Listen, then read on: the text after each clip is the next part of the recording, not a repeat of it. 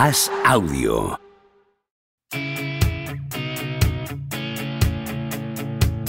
¿Seguirá a Don propia puerta batiendo récords goleadores? ¿Creció Camavinga como Sidorf junto a un vecino brasileño? ¿Es cierto que Rudiger suda cocaína? ¿Veremos a Varela algún día tumbado en una varela? Javier Aznar y Enrique Ballester responden a estas preguntas y analizan cada jornada de Liga y Champions en Los Últimos de la Lista, un podcast original de As Audio.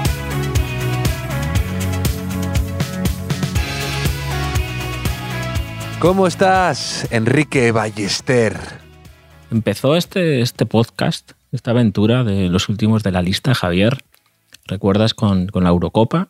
Que, España llegó a semifinales y, yo pensé, esto es perfecto, porque eh, si la llegan a eliminar antes, pues, pues mal, ¿no? Para nuestra audiencia y para nuestro seguimiento, pero si llega a ganar la Eurocopa ya era demasiado lío, ¿no? Demasiado jaleo. Después volvimos con la Liga Javier, con la siguiente temporada y, tu Real Madrid no solo ganó la liga, sino que también ganó la, Champions más memorable que se recuerda.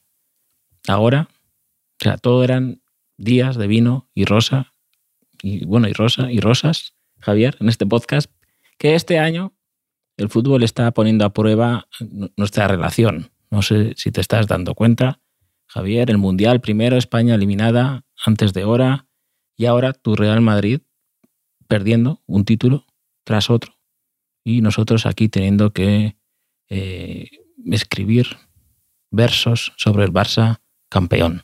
Sí, por eso es ahora este podcast va a ser solo de tenis, ¿no? Es la, lo que hemos acordado, ¿no? Este podcast de repente ya cambia. Yo, había una heladería al lado de mi casa que en, en invierno eh, se pasaba a juguetería y luego volvía otra vez y cuando volvía al mm. buen tiempo volvía a, a, ser heladería. ¿no? Pues esto va a ser igual. Cuando el Madrid pierde, un podcast de variedades y otros deportes. Cuando el Madrid gana, fútbol a, a tope.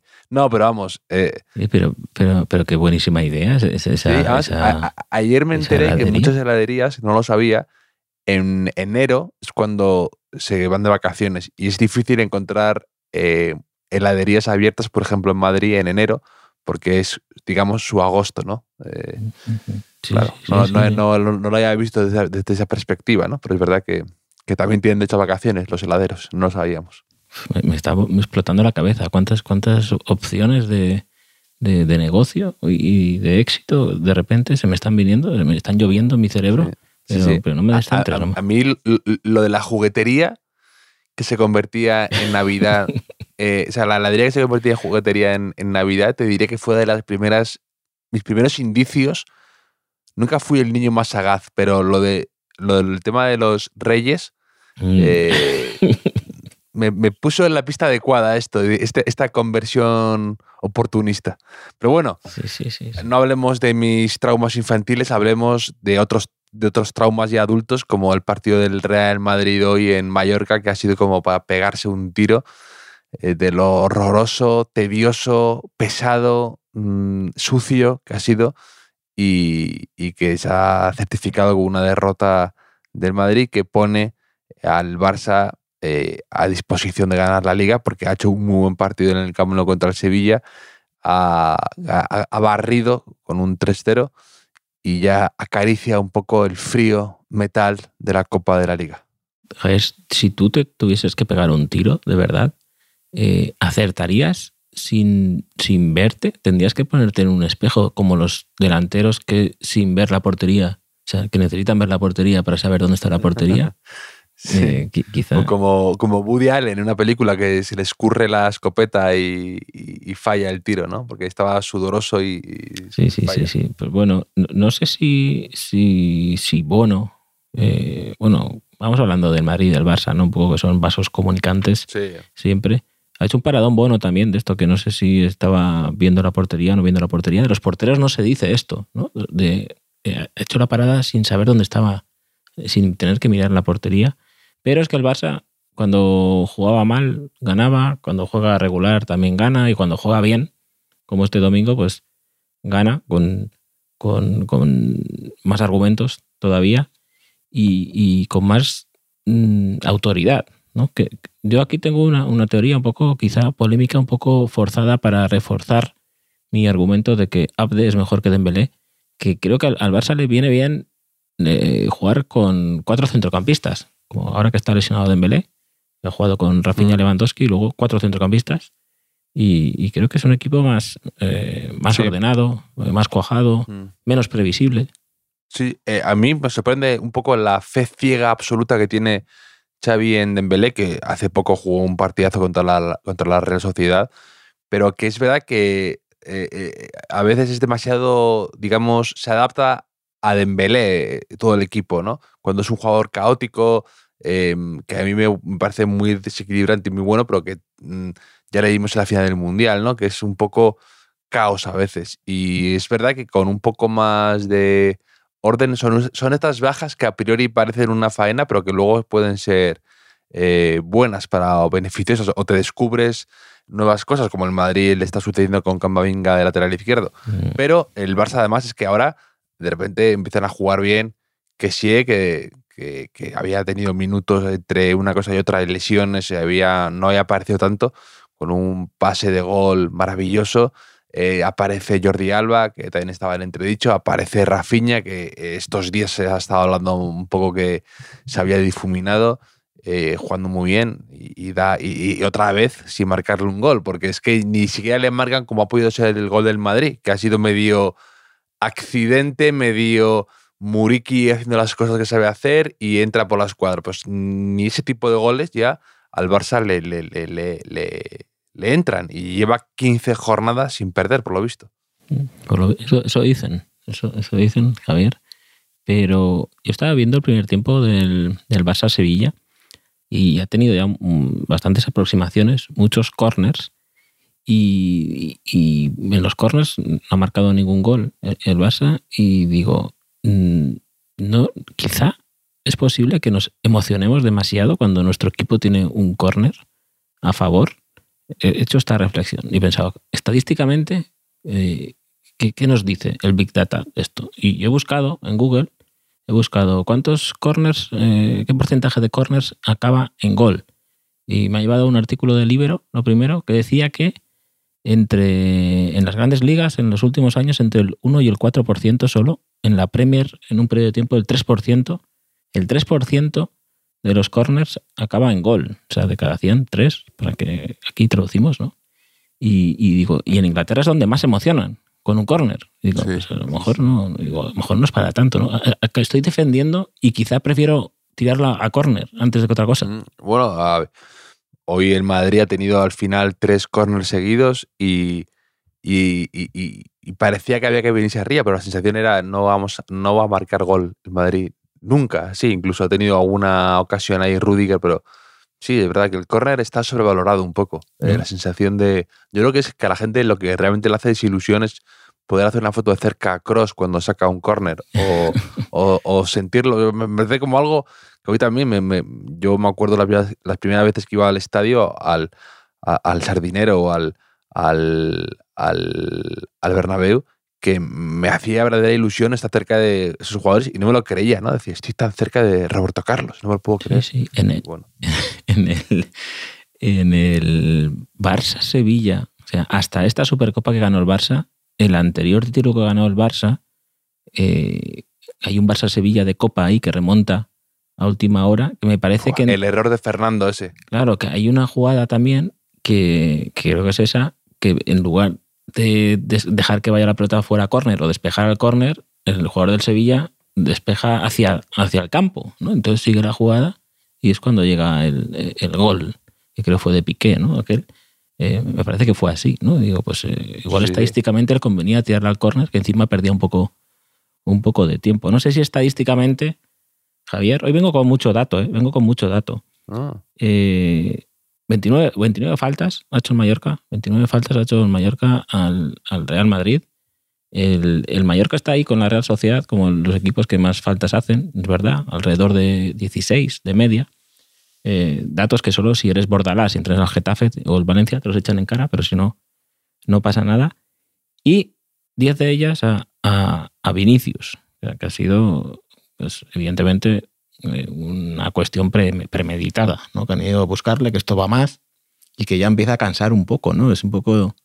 Eh, ha estado bien Nacho hablando después, yo creo que, pierde la liga al final con esto, ¿no? No, sé si eh, vemos tantos árbitros intervencionistas en algunas tonterías a veces, ¿no? Y en algo que afecta tanto al desarrollo del juego, mm, me parece llamativo cómo se está gestionando mm, el fútbol en general, cómo está gestionando este asunto estos meses. Sí, pero no me vale como excusa y no creo que se haya gestionado bien. Es verdad que eh, Vinicius le atizan y que se han visto cosas bochornosas en general y que es un tema que se ha ido enquistando, pero me parece una de esas polémicas un poco de laboratorio que se han ido creando poco a poco por puro aburrimiento, por la sensación de vamos a ver qué se le puede sacar a este Madrid que iba muy bien y de repente pues han visto ahí que Vinicius era un jugador que sí que le, le atizan, pero él se levanta y encara y se levanta y se encara y, se levanta. Que yo eh, lo alabo mucho, que es un jugador muy desequilibrante, muy físico, muy duro, eh, que no se lesiona nunca, que, que, le atizan y, sigue hasta el mito 90 corriendo intentándolo. Evidentemente eso te van a penalizar más y te van a castigar más y te hacen muchas faltas. Te, harán muchas porque eres muy pesado, muy insistente, muy bueno y muy peligroso. Y luego eso se ha ido ya mm, tergiversando, manipulando. Em, tampoco creo que el Madrid lo haya gestionado muy bien o, muy de un punto de vista muy estratégico. Em, y, estos días la polémica de Raillo y no sé qué, todo, además es verdad que estos laterales ya con Vinicius van a intentar salirse de ellos en el partido, porque es verdad que es una prueba de fuego y que además les motiva y, les da titulares y les salen en la prensa, salen en televisión. Y no creo hasta qué punto se, ha hecho bien, ¿no? El haber sido un poco más inteligentes con él, haber dicho, oye, mm, Vinicius, esta es la realidad, te van a atizar, te van a provocar, eh, no te revuelvas en todas o mantente un poco desconecta de estas cosas, céntrate, que es lo que Ancelotti muchas veces le dice, ¿no? que yo no digo que evidentemente Vinicius sea culpable de nada, pero que es una situación que yo creo que se podía haber manejado mejor y que se ha ido un poco cebando el cerdo de una manera un poco, para mí, incluso artificial y torpe.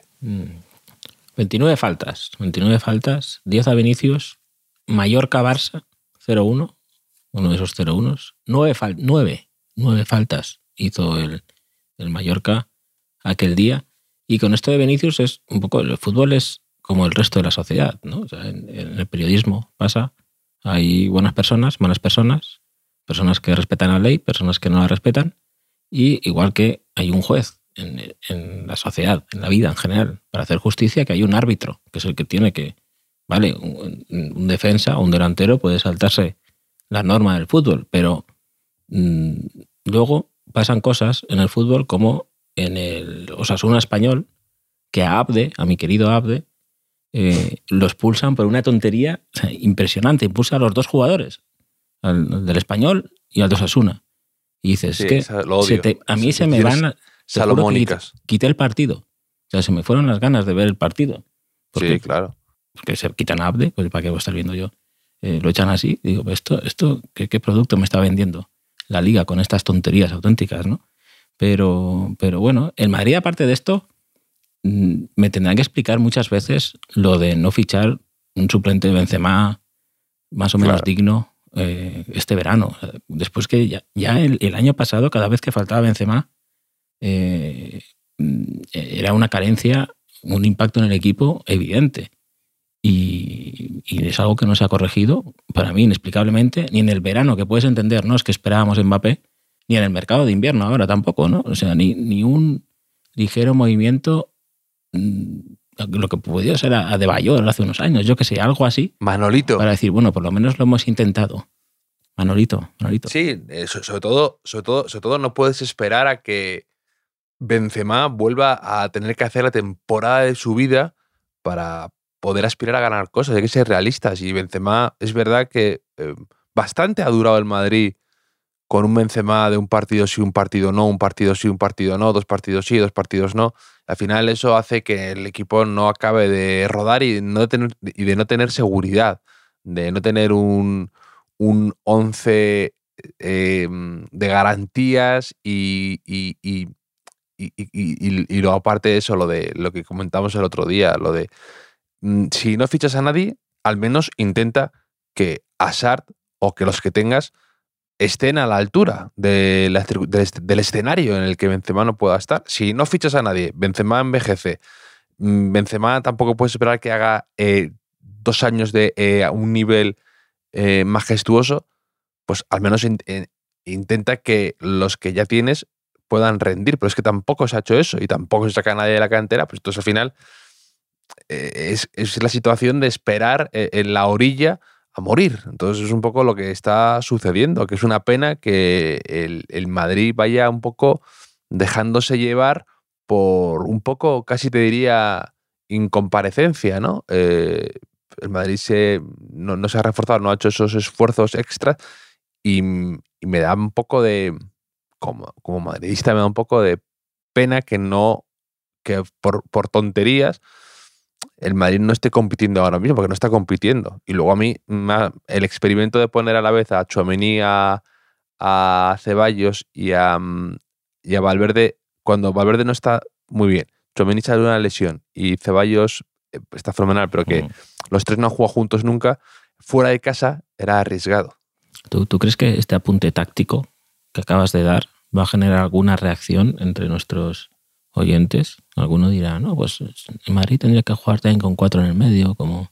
No, ninguna, ninguna. En cambio de... Ninguna. en cambio, en cambio, Javier, eh, el otro día hicimos un, ¿Quién te gusta más? Hicimos dos. Uno que estaba muy guay, de, deportistas parecidos, parejas con distintos deportes, pero misma energía. Y otro sobre programas de, de los 90 que te digo que con diferencia es eh, el apartado que más debate ha generado entre nuestros oyentes en, las últimas semanas. Por ejemplo, Dennis Maguire me, corrige un punto, me, matiza, porque por lo visto yo dije que Joaquín Arozamena ya estaba mayor ahí en, el, en Furor. ¿Recuerdas, Javier? Sí, sí. Y me dice, Joaquín Arozamena nació en 1944. Tenía 54 años en 1998. Eh, mayor, mayor. Pues chaval tampoco era, ¿no? Joaquín, Joaquín, Joaquín Arozamena, pero, pero eh, este es el tipo de, cosas que nuestros oyentes nos aportan. Jorge Alejandre, por ejemplo, eh, me ha pasado la que yo considero ya mejor prueba de la historia de que apostamos, que además es, es futbolera, porque ganó el que apostamos en, la final a Furor, en, en el quién te gusta más, y me dice, hola Enrique, vuestra mención al que apostamos ha desbloqueado un recuerdo de hace 29 años y no he parado hasta encontrar a Jesús García, un niño de Miranda de Ebro que reconocía a cualquier futbolista de su álbum de cromos solo con verle la frente. Este, mejor, el niño, el niño cromos mejor que el niño cantinflas, ¿eh? incluso. Todo esto ante la mirada atónita de Alfonso Pérez Muñoz. Me pregunto qué hace este crack a día de hoy. Yo también me lo pregunto y más después de ver el enlace que me ha pasado Jorge Alejandre, el minuto 38 que empieza la prueba del niño este, Jesús García, que, recomiendo que, veas tú, Javier, que vean nuestros oyentes, porque mm, el niño lo sabe todo. O sea, el niño no solo reconoce los cromos de los jugadores, sino que luego le llevan allí a Alfonso Pérez Muñoz, que está ahí como uno de los concursantes, igual con Rita Irasema y Miliki y, dos más que no sabía quiénes eran yo, y, le empieza a contar a Alfonso su propia vida. ¿no? Le dice, naciste no sé dónde, mides tanto, te lesionaste, el, ligamento cruzado, no sé qué, y dice que si no, no estarías aquí, porque estarías jugando el Mundial del 94, porque el programa se graba durante el, Mundial del 94, días antes del España-Bolivia, porque están hablando mucho del España-Bolivia, del 94. Mm, recomiendo que veas, es un niño que se va con un balón cuestra en los pies, con un reloj ahí guapísimo, y adivina los cromos enseñando un trozo de pelo. O sea, tú... No es fácil, ¿eh? No es fácil cómo llega. Ah, bueno, pensaba que era la prueba un trozo, o sea, la frente. Digamos que él reconocía los surcos. Los... Sí, bueno, un poco, se ve un poco media frente y un poco de pelo. O sea, ese, ese es el trozo. Y le pregunta a Ramón García, oye, ¿tú cómo, cómo se te ocurrió esta prueba? Y dice, no, es que para cambiar los cromos los, los voy pasando del, del taco y para ir más rápido, pues a lo mejor como en la parte de arriba solo veía eso y decía, este lo tengo, lo tengo. Ya, Y- ya, ya. y- Espectacular. y- pero bueno, ¿sabes qué, qué jugadores adivina? Adivina, tenía que adivinar 5 de 6 y el tío adivina los 5 de golpe. Tiene que decir el nombre del jugador, la posición y el equipo. ¿Y quiénes son los.? Tengo que decir yo cinco del año 94, cinco jugadores al azar. A ver si te acuerdas de ellos, porque yo de Yo te lo digo. Lumbreras, Lumbreras, Lumbreras. Real Sociedad, sí, muy bien. Pollatos, Valencia o Logroñés, en esa época. correcto. Lo- Logroñés, ¿no? El, el niño cromo explica que en el cromo sale en el Logroñés, pero que lo había fichado el Valencia. Y Mm. se pone a explicar los entrenadores del Valencia también, que había cambiado muchos ese año, que parece ser una constante cultural. Di- Dime más. Eh, Llevo dos de dos, ¿eh? Ojo, sí, no, sí, no sí, sé en qué apostamos. No, ser, no serás Jesús García, por, por casualidad. Cambié mi nombre artístico a Javier Aznar. Sí, dime. Eh, Cuco Ciganda, Osasuna. no, pero estaba. no, era, era Athletic, Athletic de Bilbao, perdona. Athletic de Bilbao, muy bien, te lo doy por bueno. Yanguas, Yanguas, Osasuna. Correcto. Te queda el último, que, uno que yo no sabía que existía o no recordaba. Miner. Miner. Oh, esta es más complicada. Miner, M-I-N-E-R. Sí, y era un apodo, por lo que deduje cuando giraron el cromo. Ah, me suena, me suena algo, me quiere sonar algo, déjame. Miner, Miner, Miner. Ti- Tiene una, tiene una lógica, porque miner puede ser el apodo de un oficio, miner. De alguien que está en la mina. Min- min- de Burgos, nos vamos a Burgos. No, a- no, casi, casi, casi. no, a, a- a- no, es que te iba a decir León, pero tampoco. eh. Un poco más Sporting más de. Gijón. El Sporting de Gijón tenía un tal Ah, Miner es verdad. Es verdad. Sí, sí, sí, sí, me suena, me suena. y era un nombre. Sí, Luego se gira y, claro, el niño cromo sí que explica un poco del, del Sporting, que estaba García Remón. Y Ramón García le dice: Ese es García Remón y yo soy Ramón García. Que es un chiste muy bueno que hace, que hace Ramón García ahí. Sí, sí, sí. Y, y incluso cuando le llega a Alfonso Pérez Muñoz después, bueno, el niño dice que quiere ser eh, Bueno, en- ese- en ese- deportivo. En, en ese Sporting de Gijón de, de García Remón estaba ahí Ablanedo 1 y Ablanedo 2, que me encantaba. Mm. Eso.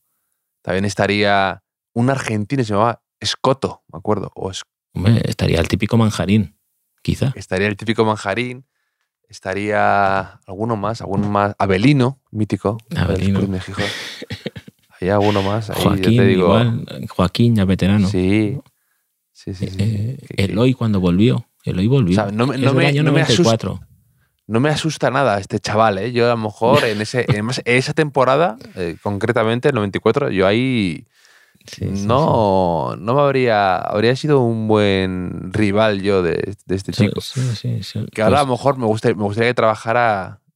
Si estuvieras en, una- eh, si estuviéramos en una película de Hollywood de estas, dirían, ahora usa su extremado, extremada habilidad para, para el reconocimiento facial, lo usa en el FBI y en la CIA para detener a terroristas de los que solo hay imágenes así borrosas.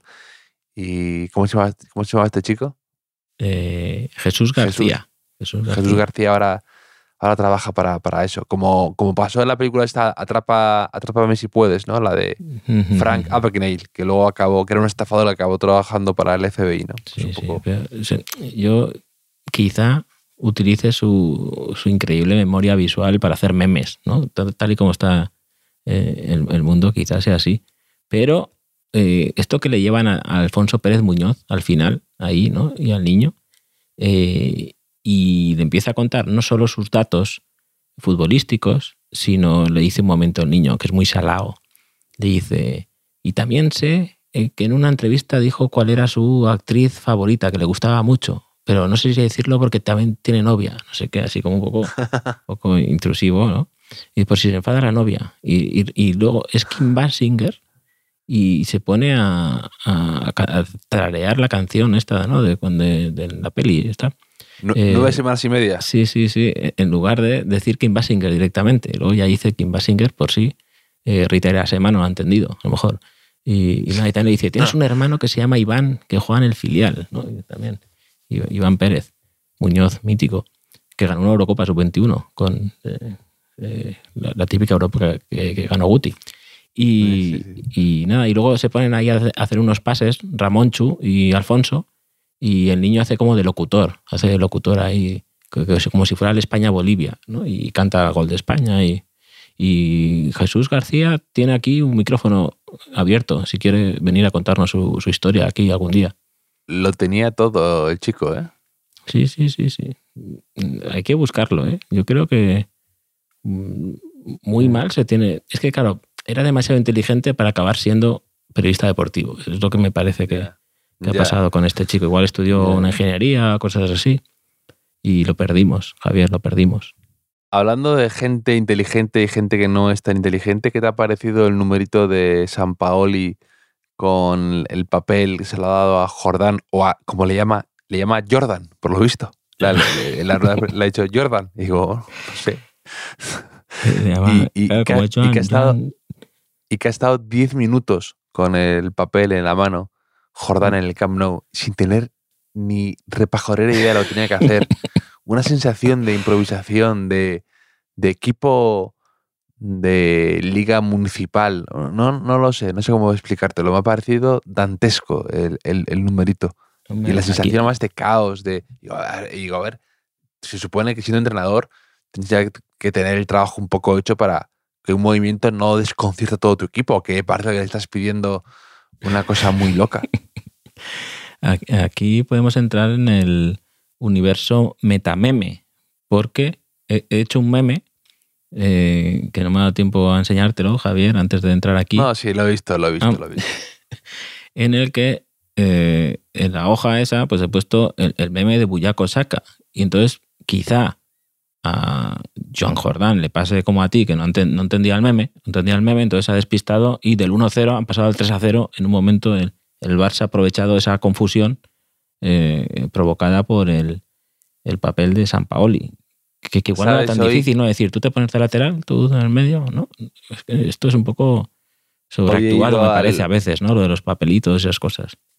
Sí, yo, yo, yo soy la teoría, como siempre llevando todo al límite absurdo, que si yo fuera entrenador, no hablaría en el campo. Sería así de flipado. Sería un entrenador que estaría sentado todo el partido porque diría, yo ya he hecho los deberes antes. Mi equipo sabe perfectamente qué hacer y qué no hacer y no necesito yo que les grite ni que les eh, haga gestos con la mano de tú aquí, tú ahí y silbarle y no sé qué. Estaría, tranquilo, con la sensación del, del estudiante aplicado mis jugadores saben perfectamente qué hacer en todo momento y para eso me pagan. No me pagan para estar aquí en la banda pegando gritos como un enajenado para como sensación de que estoy metiendo presión. Yo creo que a lo mejor sería algo así. cada cosa que tienes que corregir en un partido es algo que no has trabajado durante la semana, ¿no? Es un, mm. Quizá ni verías el partido. yo, ya sé que lo vais a hacer bien. Exacto. Estaría pensando ya, estaría dibujando el siguiente partido tu partido acabaría el sábado por la mañana, ¿no? Eh. Exacto. Ese es, el, mensaje que transmitiría a mis jugadores.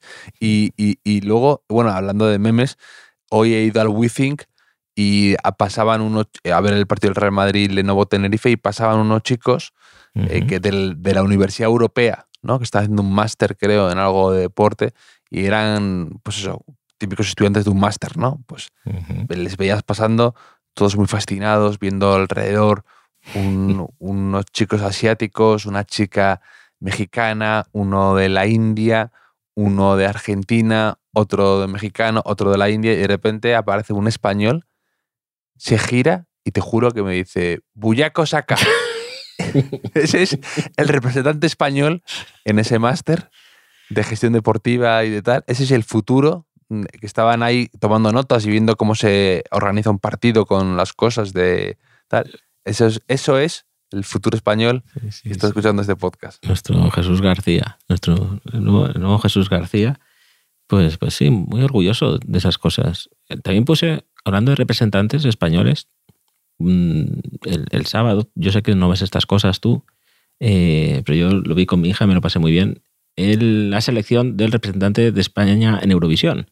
Y estaba muy a tope con el, el voto demoscópico, voto demoscópico, y, de moscópico, ¿eh? no, de otra persona. Y dije, ¿quién es moscópico al final? Y hice un meme con esta chorrada y puse así como un muñeco, una camiseta que se llamaba moscópico y metiendo un voto en, en- en una urna y la gente, además de preocuparse por mi salud mental, me decía en Instagram, en Twitter, que tendría que explicarte el, el- el meme también, Javier, por si no, por si no, si no entendía. Aparte, esto es, esto es una falsa ya. eh, la gente cree que realmente yo no entendí el meme, que es lo que me molesta, sino que era la broma tuya de decir, te lo voy a contar otra vez porque creo que a lo mejor no lo entendiste la primera y a la cuarta a lo mejor te hace gracia. Pero que la gente yo creo que empieza a pensar que yo no entendí el meme de Buyaco Saka, lo cual ya es triple ofensa. Pero bueno, no voy a entrar ya más en esto.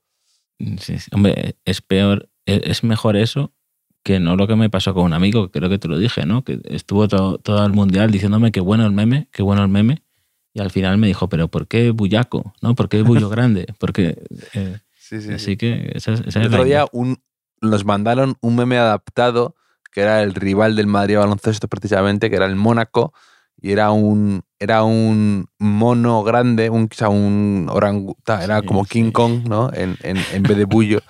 Entonces era un poco... Y yo me puse a pensar en el roster del Mónaco a ver cuál era la broma. Yo pensando algo muy elaborado y estaba delante de mí, estaba delante de mí, no la podía ver. Era tan evidente que no la podía ver. Sí, sí, sí, sí. E- Evidente siempre. No, es verdad esto, ¿eh? que mira, Juanlu R7 eh, me respondió por Instagram al, al meme de voto de, demoscópico y eh, un poco parecido. Me dijo, no lo entiendo. Me dijo, ostras, no lo entiendo. No sé si hay que buscar contexto en el último programa que no he podido escucharlo. Y dice, no he podido escucharlo porque llevo dos días ciego porque es la despedida de soltero de mi hermano. Y, y digo, igual, igual es por eso, ¿no? ¿no? No por no haber escuchado el último programa. Y dice, sirva este mensaje como excusa para recuperar esa sección de saludar a quien se va a casar y decir que vivan Edu y Alba. Y, y dice, si sirve como soborno, llevo todo el fin de explicando lo de Buyaco Saca. Un abrazo y demás. Así que Juanlu, yo creo que ya, espero que hayas entendido el, el meme del voto demoscópico. Y, y- y nada, esto se te da mejor a ti, Javier, desear un, un futuro eh, brillante a, a esta pareja. Mm, Sí. mm. Que, que eviten lo máximo posible el contacto con Juanlu, con, con, con su hermano, y, y les irá ba- bastante bien, me parece a mí. ¿Qué más tienes ahí para contarme, Enrique? Hombre, pues tengo sé que tienes algo más. Sé, sé que tienes algo más. dos cositas, Bueno, por lo una menos. cosa. Sí, Un- una, una un poco. eh, iba a decir ya off topic, porque es, que, que- que es realmente hablar de fútbol y de la jornada. off topic, podemos decir. Em, ¿Qué te ha parecido lo de Aspas? Abro ese melón. Lo digo porque tú eres muy de. eh, la, la- la tribuna de que tienes en el día después, la jugada, eh, no hay jugadas que no existen, hay jugadas que Aspas nos ha inventado. ¡Guau! Aplauso ahí, Es una prueba. aplauso fácil de los futboleros, del- de la afición celtiña. Y es verdad, hay, hay jugadas que no que no, no, no existen, se las tiene que inventar Aspas, como, como cuando la agreden, ¿no? También. que no, no lo he podido ver bien. No, no, no lo he podido ver bien porque estaba viendo, vi el primer tiempo de- del Betis Celta y luego, como he dicho, estaba viendo Eurovisión. Entonces estaba viendo lo de Benidorm Fest. Entonces ya no quiero entrar a ello. Pero digo lo mismo que con lo de Vinicius y, y, y Mafeo y Raillo, ¿no? Pues eh, hay un árbitro y hay un videoárbitro, que, que esto, un bárbitro. Que me parece más alucinante todavía, ¿no? Que a lo mejor el árbitro puede interpretar que es una agresión, que, que Aspas se ponga a hacer ahí su numerito, perdiendo tiempo, pero que un tío que está viendo por, por la tele esas imágenes mm, no me cabe en la cabeza.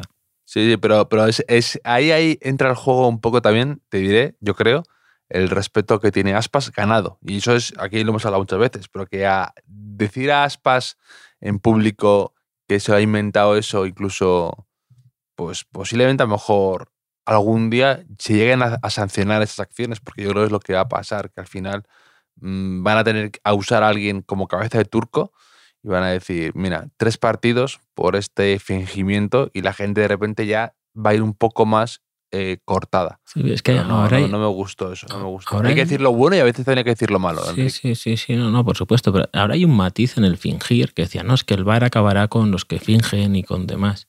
Digo, creo que sale más rentable que tú recibes un pequeño contacto en el área Claro, y sí, sí, tírate en el suelo. O sea, tírate en el suelo. Sí, Hoy lo hemos visto con Rodri en el Manchester City, en, eh, al final, que ha habido un, un, centro al área que Llorí primero ha despejado y luego ha chocado con él. Y hemos visto que Rodri ha habido contacto y ha, hecho la de Busquets aquella de mirar en el suelo ¿no? al árbitro y seguir ahí revolcándose. Porque es verdad, porque a lo mejor otro tipo de árbitro o en otro tipo de liga o en otro tipo de mundial, ¿no? como que eh, ve que hay un contacto ahí y, es penalti, ¿no? porque, porque hay contacto, lo ves a cámara lenta en el bar claro, y, se ve de otra manera. que, se, que, se, premia, si tú te tiras mucho y muy aparatosamente, el, el, parece una agresión, el bar se detiene, mm. o sea, el, el bar interviene y entonces de repente dice, ah, pues sí, hay un toque, hay un tal. Y luego ya no entra en cómo estás tú de dañado, ¿no? Sino dice, ah, mira, pues sí, hay un leve toque. Y ya una vez que el VAR tiene que intervenir, claro, no puede decir que eso no, no existe, por pequeño que a lo mejor pueda llegar a ser. Sino si hay un golpecito y luego el otro lo exagera al límite. Claro. Pero claro, ya lo ha visto, ya ha tenido que intervenir, ya ha tenido que pararse. Es como el, el gol anulado a Benzema el otro día, más o menos, ¿no? De que primero hay un, hay un forcejeo, se lo quita de encima y evidentemente cuando llaman al árbitro a verlo en la pantalla, el árbitro que ve, pues que le, ponen en la cara. ¿Y entonces qué va a hacer el árbitro? Pues está un poco ahí vendido también, ¿no? El, el, también me gustó un tuit de Iñaco que yo no vi, de Iñaco Guerra, periodista del mundo, ex de AS también, em, que comentaba que eh, no me había fijado, yo no vi el partido del Atlético de Madrid porque estuve en una boda ayer. Mm. Y el, el, decía que el, fútbol, decía así en tono un poco irónico, el fútbol ha muerto hoy porque hemos visto cómo eh, en lo que tardaba el VAR en decir si un gol era válido o no, habían cambiado al autor del gol, que era Ángel Correa. Entonces, cuando el gol ya había valido, habían tenido que ir los compañeros a celebrarlo al banquillo, porque ya en todo ese rato ya estaba fuera del campo, lo cual es eh, muy gráfico a mí me encantó eso, de, de, lo, de lo mal que se gestiona el tema del tiempo con el bar y todo eso. me encantó uno. Yo, yo, que como sabes, mi oficio soñado era tercer portero. Eh, yo, que como sabes, mi acción favorita eh, del fútbol es el tío que se tumba en la barrera detrás pues yo he fantaseado muchas veces en, lo que hizo Correa, marcar un gol estando sentado en el banquillo. Me parece maravilloso. Solo ya estaba con el abrigo puesto y todo, solo faltó que llevara un batín en, lugar de, Tomándose un cafetito ya, del termo, un, mate, ¿no? Que son muy de ahí, de, eso ahí. Sí, sí, sí, sí. Pero bueno, tenía una cosita también. Ganó el Elche, por fin.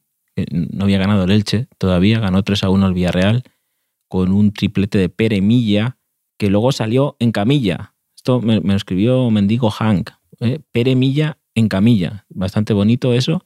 Y partido que recordará siempre Carlos Clerc.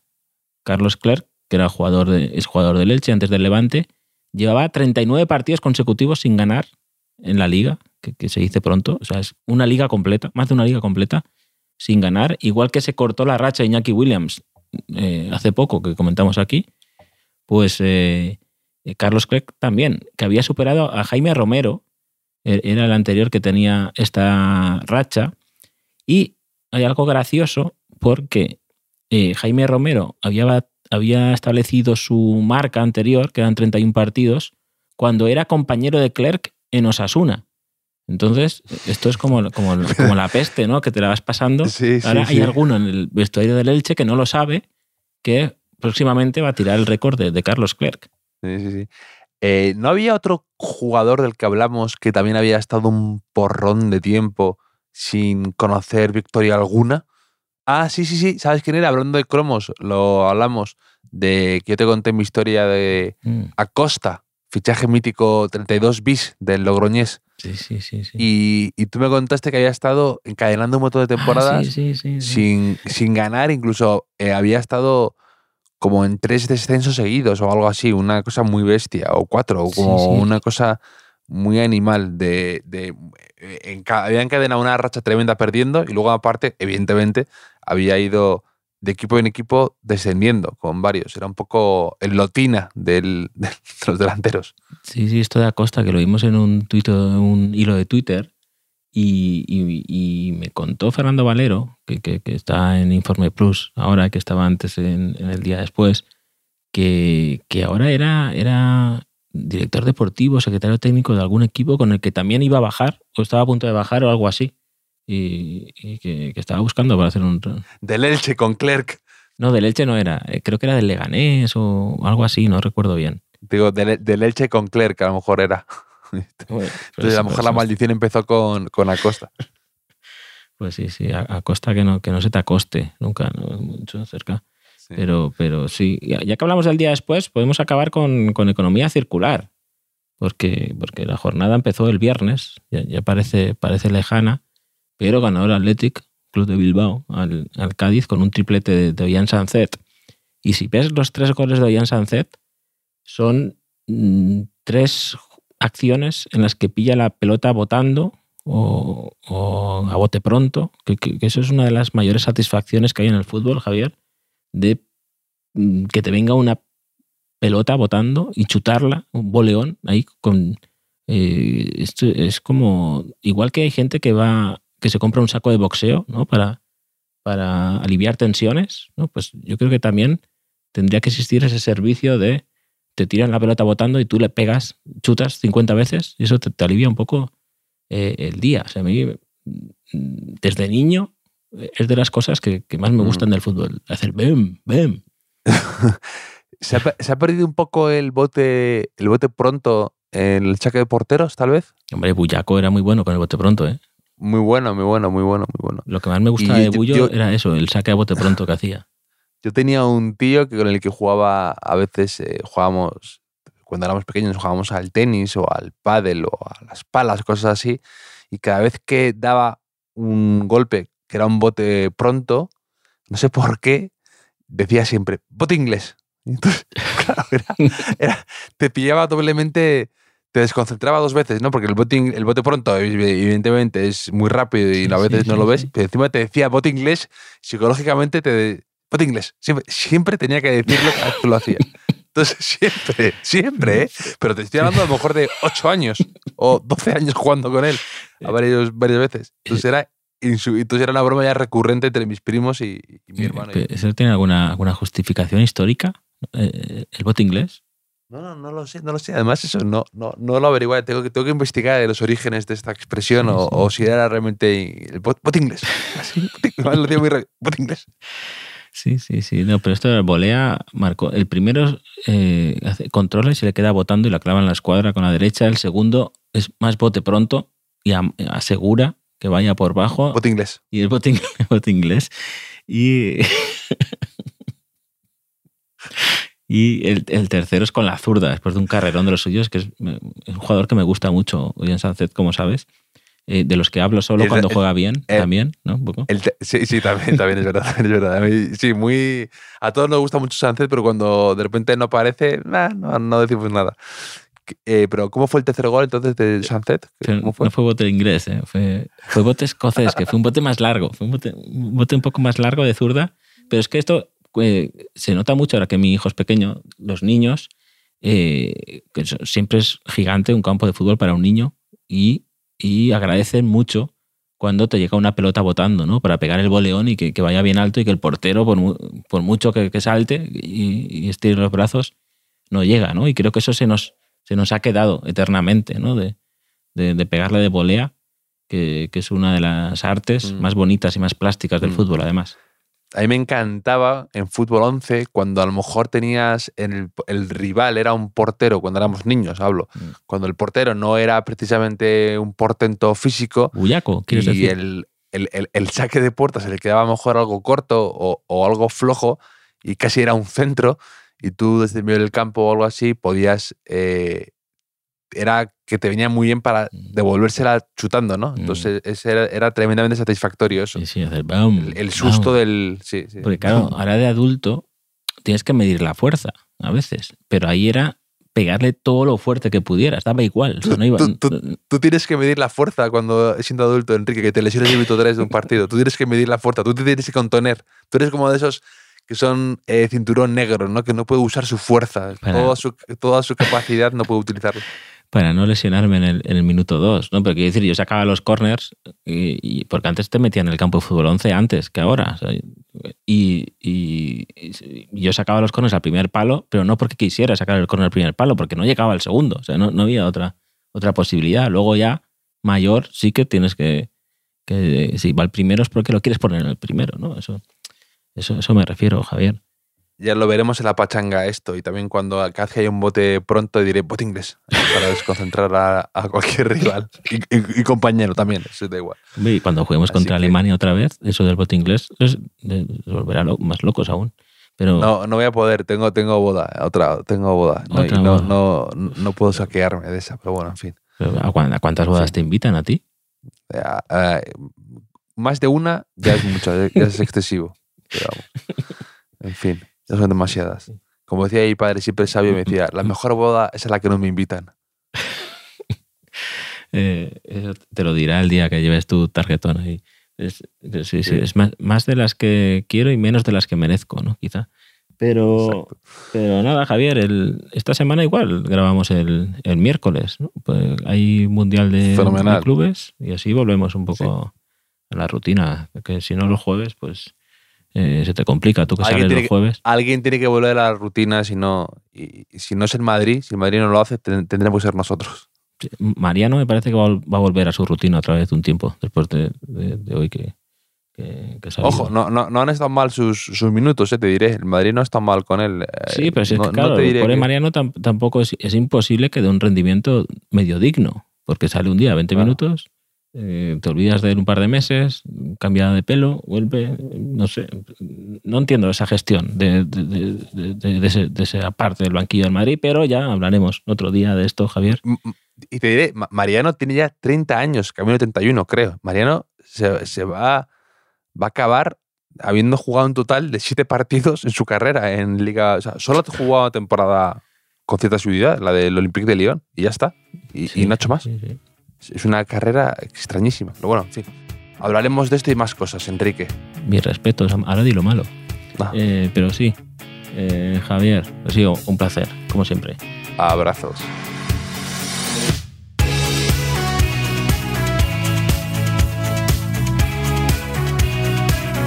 Los últimos de la lista es un podcast original de As Audio con la producción de Javier Machicado y la realización de Vicente Zamora.